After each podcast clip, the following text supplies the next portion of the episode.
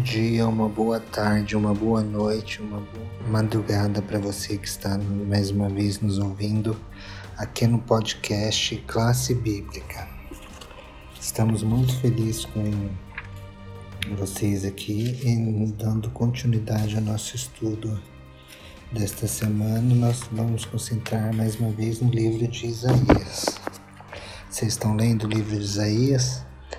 Leio, pois é uma preciosidade, é um grande profeta, é um, um dos profetas, um dos, dos primeiros é, dos grandes profetas, grandes, um conteúdo de extensão material, que é chamado dos profetas posteriores na Bíblia Hebraica, o Primeiro Testamento. E nós vimos na semana passada, nós tivemos uma abrangência da condição espiritual do povo, que envolvia a, uma, uma crise de identidade. Eles não sabiam mais quem eles eram porque eles perderam o aspecto de adorar a Deus. Eles perderam o aspecto de saber quem era o Deus que eles estavam adorando. A religião deles se tornou puramente formal, puramente ritualística, uma religião sem vida sem, sem, sem alma, uma religião sem, sem obras, vamos dizer assim. Por quê? Porque como nós falamos na semana passada, a religião de Deus exige prática. A religião bíblica, a religião dos profetas, isso abrange sua, abrange sua Heschel.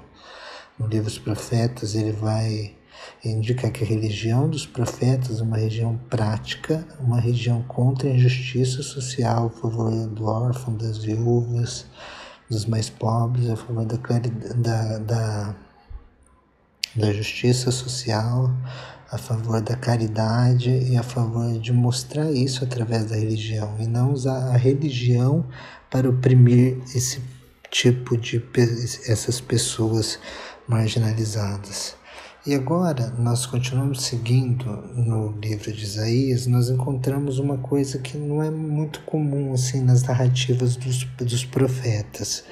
Porque geralmente quando um profeta, é, quando você tem uma literatura profética, só lembrando Isaías, ele é escrito em prosa poética ou em poesia é, profética, tem bastante parte, são poesias proféticas no livro, estrutura literária do livro de Isaías. É, ele é bastante poético e tem aspectos narrativos também. É, mas as profecias, tanto as escatológicas, referente a Nova Jerusalém, referente a, ao tempo do próprio profeta, em relação às alianças, tudo, é escrito num estilo poético, que a poesia hebraica nada mais é que um paralelismo. São tipos de paralelismo invertido, sinônico, antitético. É um pouco diferente da nossa noção de poesia, a poesia hebraica. É interessante nós averiguarmos isso depois, para vermos, porque essa passagem de Isaías 6 que, que nós vimos nessa semana, ela vai conter o chamado profético de Isaías. Que geralmente, quando você pega um livro profético, de um profeta, é, é, ele se encontra no início do livro. Você tem a descrição de quem é o profeta e a descrição do chamado do profeta. Em Isaías não, Isaías se conta no capítulo 6. Isaías você encontra-se quem Isaías é, no capítulo 1, verso 1, filho de quem, de quem, nos quatro reinados que ele ministrou como profeta, provavelmente foi um foi depois da morte de Isaías que adicionaram isso nos quatro reis que ele foi, porque já tinha acabado o ministério dele, de Isaías. Então foi naqueles quatro reis, terminando com Manassés, né? Não colocou ele aí, mas Manassés foi o último, foi o que mandou matar ele. ele com Ezequias e Manassés. E Isaías vai ter uma surpresa no céu, depois nós vamos trabalhar mais isso na questão de Manassés. É bem interessante isso e não de Ezequias. Então, mas voltando aqui, o capítulo 6 é um dos capítulos importantes da Bíblia, porque ele contém primeiro um sode. Sode é assim, quando acontece alguma crise na Terra, algum evento de crise ou alguma coisa importante, Deus reúne o sódio dele e amostrem isso. O sódio é o concílio, seria como um concílio, é um concílio celestial e ele convida o profeta a participar do sódio. É, sod, né, que fala em hebraico. Então Isaías ele já aparece participando de um sódio, de um concílio porque está um evento em crise, nós vamos ver qual é essa crise que o capítulo 6 indica, e onde que Isaías entra, qual que é a, qual que é a crise, qual que é a função que ele deve cumprir nisso, qual que é a função que o texto coloca para ele cumprir. Qual que, qual que seria esse propósito? é, da própria narrativa. Qual é o propósito de Deus? Por que, que Deus levanta um sódio?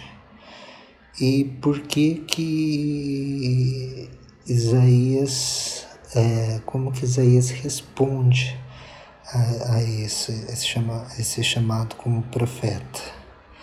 Então, no capítulo 6, verso 1, nós temos, a, inicia já o capítulo, nós entramos na narrativa com a morte do rei Uzias, que foi no ano que o rei Uzias morreu, então com uma morte do rei, que provavelmente foi no ano de 740 antes da Era Comum, que seria antes de Cristo. É, o rei Uzias morreu e houve o Senhor assentado no seu trono, alto e exaltado, e a aba de sua veste enchia o templo. É interessante essa parte, porque essa, essa é uma das cenas onde nós contemplamos o trono de Deus. Trono de Deus aparece Ezequiel, capítulo 1, verso 8, 1 verso 8, 9, não, 1 verso 9, do capítulo 1 ao capítulo 9 do livro de Ezequiel e Apocalipse 4 e 5, do, do 3, 21, 4 e 5, aí temos o 6, o 7, a referência até o trono de Deus. É, depois nós falaremos mais disso, mas é um dos capítulos onde nós vemos um julgamento sendo um sódio, que acontece por um julgamento. Por quê? Porque nos capítulos que nós lemos até aqui, do 1 ao 5, que termina com, uma parábola, nós vemos a condição do povo, a condição espiritual do povo. E a condição que o povo estava é uma condição de moralidade, uma condição de, de pecados. A descrição enérgica que Isaías faz no capítulo 1, falando que dos pés à cabeça estavam todos é, é, com os mundos é, de tudo, não tinha um alívio para esse, mas se ele se vestisse, se ele se lavasse, tudo Deus traria justiça para ele. Então Deus dá liberdade para o povo. Deus revela a condição do povo e dá liberdade, mostra o caminho que o povo deve seguir para voltar aos caminhos dele, voltar a se tornar um povo santo. Até é interessante a palavra santo nesses capítulos iniciais e a visão do santo que vai ter aqui no capítulo 6.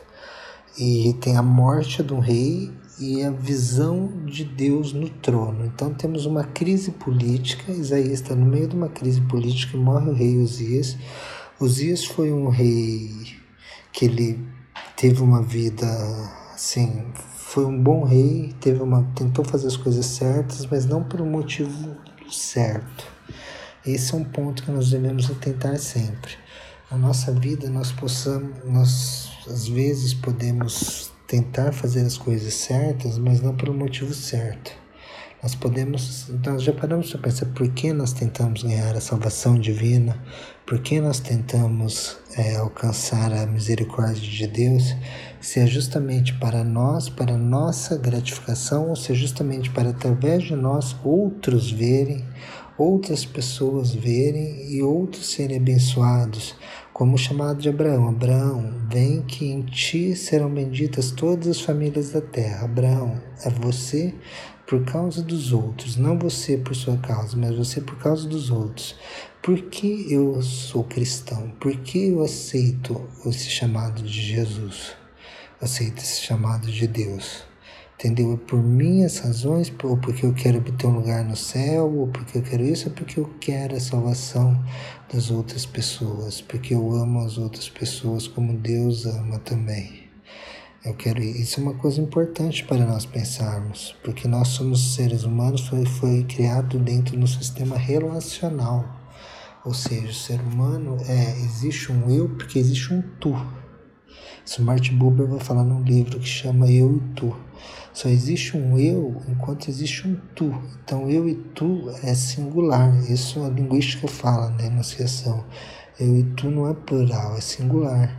Mas o eu só existe por causa do tu. E o tu só existe por causa do eu. Existe um eu que fala para um tu que ouve. Um tu que ouve que um eu que fala. Então a nossa individualidade se dá na coletividade. Enquanto eu falo, eu sou um indivíduo, porque tem um tu que me ouve. E nessa fala, nós dois nos unimos num discurso.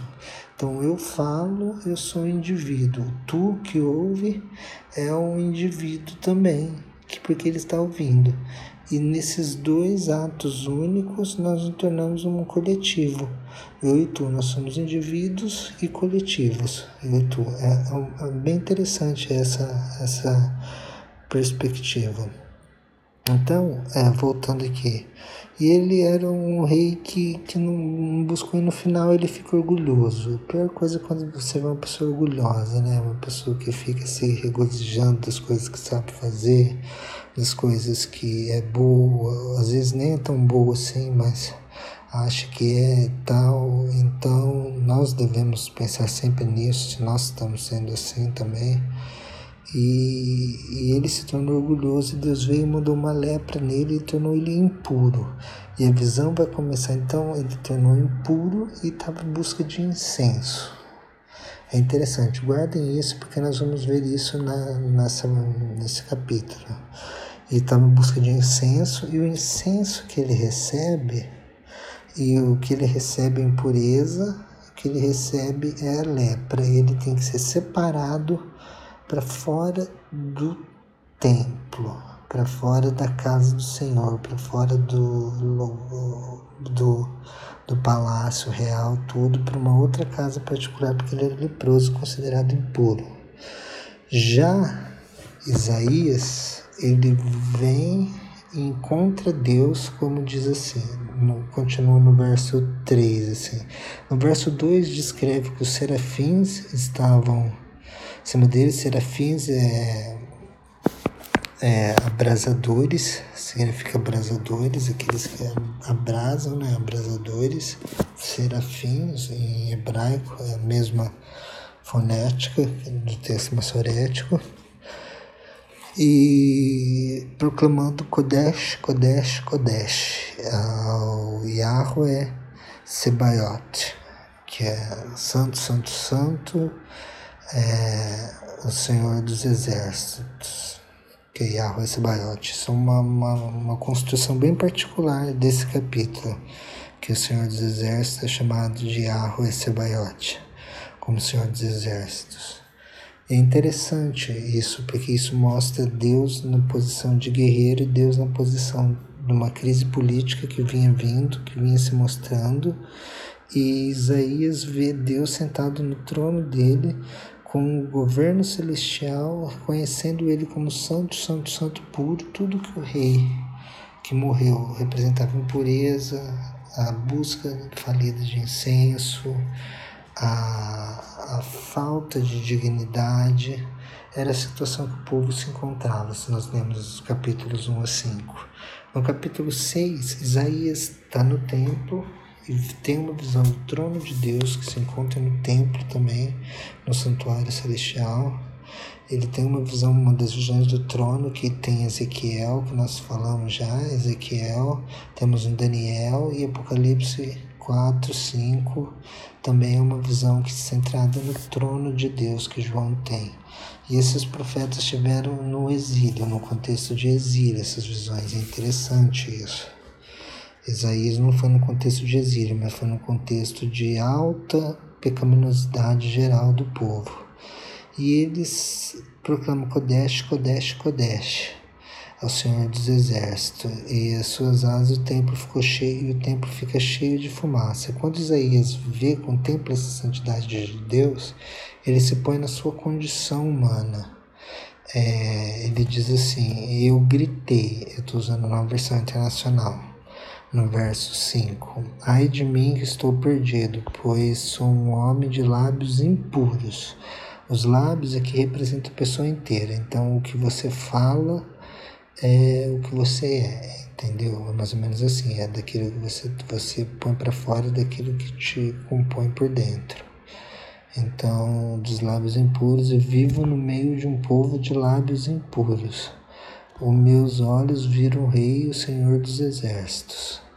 Então, aí tem até um paralelo com o canto dos anjos, tem Senhor dos Exércitos, Senhor dos Exércitos, impuro, impuro, e lábios impuros, lábios impuros, o rei, Senhor, o povo e eu, homem. Então tem Ish, lábios impuros, o povo, lábios impuros, e o rei, Yahweh, é, Sebaiote, que é uma forma de um poeminha, bem truncado esse poeminha, assim, tem uns paralelos interessantes em um jogo de palavras aqui.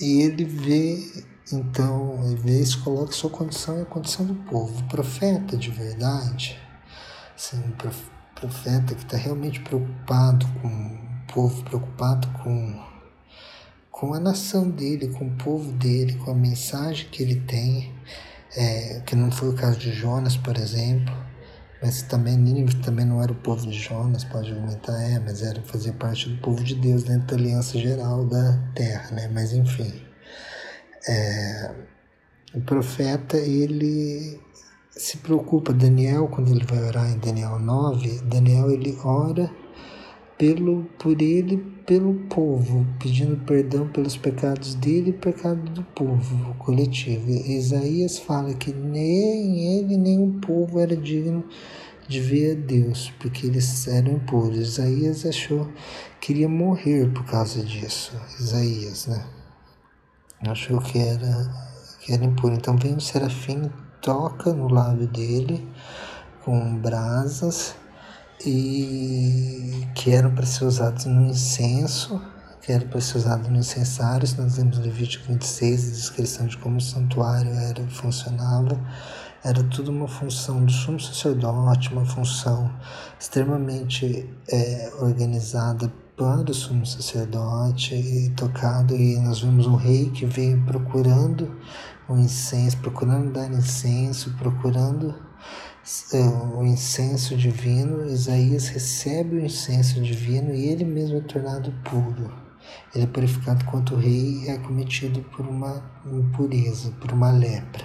Então tem esse paralelo interessante. O rei é tornado impuro por Deus, Isaías é tornado puro perante Deus para colocar isso. Mesmo na crise de liderança, Deus está no controle, Deus sabe o que ele faz. E Deus ele levanta a questão do sode, a questão principal do concílio que ele estava, por que Isaías estava ali. A quem nós enviaremos? Interessante que usa um plural, né? Não é plural majestático, como alguns falam, mas é um plural, plural divino, nós falamos a quem é, nós enviaremos? Então Deus pergunta: a quem nós enviaremos? Para onde? Aí Isaías entendeu a mensagem, ele falou: Eis-me aqui, envia-me a mim. Aí Deus concorda com isso e envia Isaías. Então, nós vemos aqui que Deus tem uma missão e ele se pergunta, dirigindo a si mesmo no plural, a quem nós enviaremos para o povo dele, que nós, indicando que a divindade é plural, não é um só, mas uma parte da divindade estava falando ali. E Isaías altamente se prontifica a ser o mensageiro, ele se prontifica a levar a mensagem para o povo, depois dele ter visto a situação, a situação ter sido descrita, a situação do povo ter sido colocada, o povo ter perdido a identidade deles, agora o povo está sofrendo uma crise de liderança, porque não tem um rei, não tem quem. E assume para isso a sua missão de vida. E ele vai carregar com isso todas as consequências boas e ruins que vai ter por ele ter assumido de livre escolha, pela sua liberdade, trabalhar ao lado de Deus, ele vai levar por toda a sua vida isso e vai ser recompensado por causa disso. Deus faz a mesma pergunta hoje: quem vai, quem enviarei? Quem vai pregar as minhas mensagens? Porque Deus tem uma mensagem. Isaías trabalha bem o remanescente. Nós vemos que Apocalipse contém um remanescente também. Apocalipse trabalha com o remanescente. Israel, em Isaías, é o remanescente também, é o resto, aquele que sobra, as três mensagens angélicas. Quem vai pegar essa mensagem?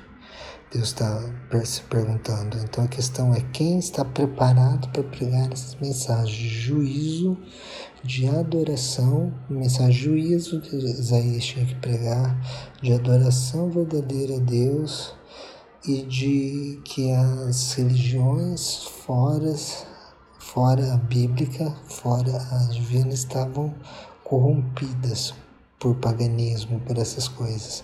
Nós vemos um paralelo bem interessante com os nossos dias, com as mensagens que o remanescente do Apocalipse tem para pregar com a queda de Babilônia, tudo com a marca da besta, tudo essas coisas. Agora, quem está preparado para se ungir da alta voz que prega a mensagem, como Isaías esteve preparado diante do trono de Deus, preparado para pregar a mensagem. Isaías estava no trono de Deus e sai de lá um profeta. João, no capítulo 14, ele olha e vê no Monte Sião, que também é o trono de Deus, o Cordeiro, com ele 144 mil, que representa a totalidade do povo de Deus nesse tempo do fim, que vai pregar a mensagem.